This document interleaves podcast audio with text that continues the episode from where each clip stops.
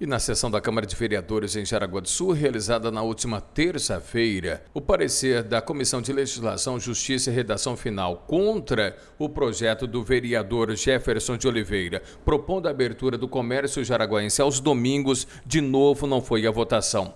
Tudo isso já virou uma verdadeira palhaçada. Ontem foi a vez do vereador Arlindo Rincos pedir vistas à matéria. Com isso, a expectativa é de que na quinta-feira, se nenhum outro vereador pedir vistas, o parecer seja analisado. A presidente do Sindicato dos Empregados no Comércio em Jaraguá do Sul, Ana Reder, criticou o que ela chama de poderio dos empresários. Sim, nós do Sindicato dos Trabalhadores no Comércio de Jaraguá do Sul e região, sempre temos em mente que nós somos eleitos para defender o direito dos trabalhadores.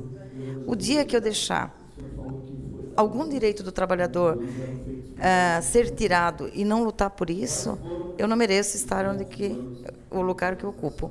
Então, assim, a gente tem uma luta muito grande. Você sabe, você me conhece, mais de 20 anos batendo na mesma tecla. Domingo é para ficar com a família, é para trabalhar o, o, amor, o afeto, é sair com o filho para passear. Comprar, você compra de segunda a sábado.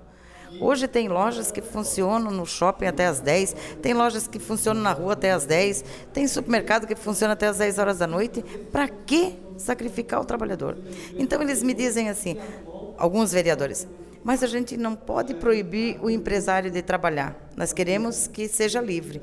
Mas sendo livre, quem é que vai trabalhar? Não é o empresário, é o trabalhador, né? E se o grande abre, o pequeno vai se obrigar a abrir. Só que o pequeno não pode competir com o grande porque ele não tem como pagar um funcionário. E daí, o que que acontece? Está fadado a falir. Então, 270 empresários da Marechal, da Reinaldo, da Getúlio Vargas entregaram ao vereador Fiamoncini um abaixo assinado dizendo que são contra, porque eles também pagam impostos no município, eles também empregam e talvez empregam mais que essas grandes redes que vêm querendo tirar o direito dos trabalhadores de ficar com a sua família. A ganância é tanta, a pressão é tanta, que tem que ser forte para aguentar.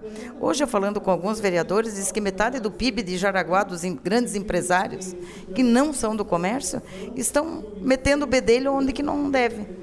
Pressionando os vereadores para que votem em favor de um mega milionário que vem para Jaraguá do Sul e não sabe ouvir o não. O não negociei com ele até agora, Tim, porque ele não quer o que o sindicato quer de melhor para o trabalhador. Ele quer fazer o que, que ele quer. Não, eu, eu dou isso e quero abrir domingo. Não, não é assim. Tem que ser cumprido todo um trâmite de negociações. E agora, quando um lado diz que não negocia, não é verdade. Eu negocio, desde que seja vantajoso para o trabalhador. Quer dar o que nós queremos? Eu negocio. O que, que, você espera disso tudo? Que esse parecer que permite a abertura do comércio aos domingos seja revogado, que a lei seja mantida como está? Olha, Tim, nós temos agora a maioria dos vereadores que entenderam que eles foram eleitos pela população, não por um ou dois grandes empresários de Jaraguá do Sul.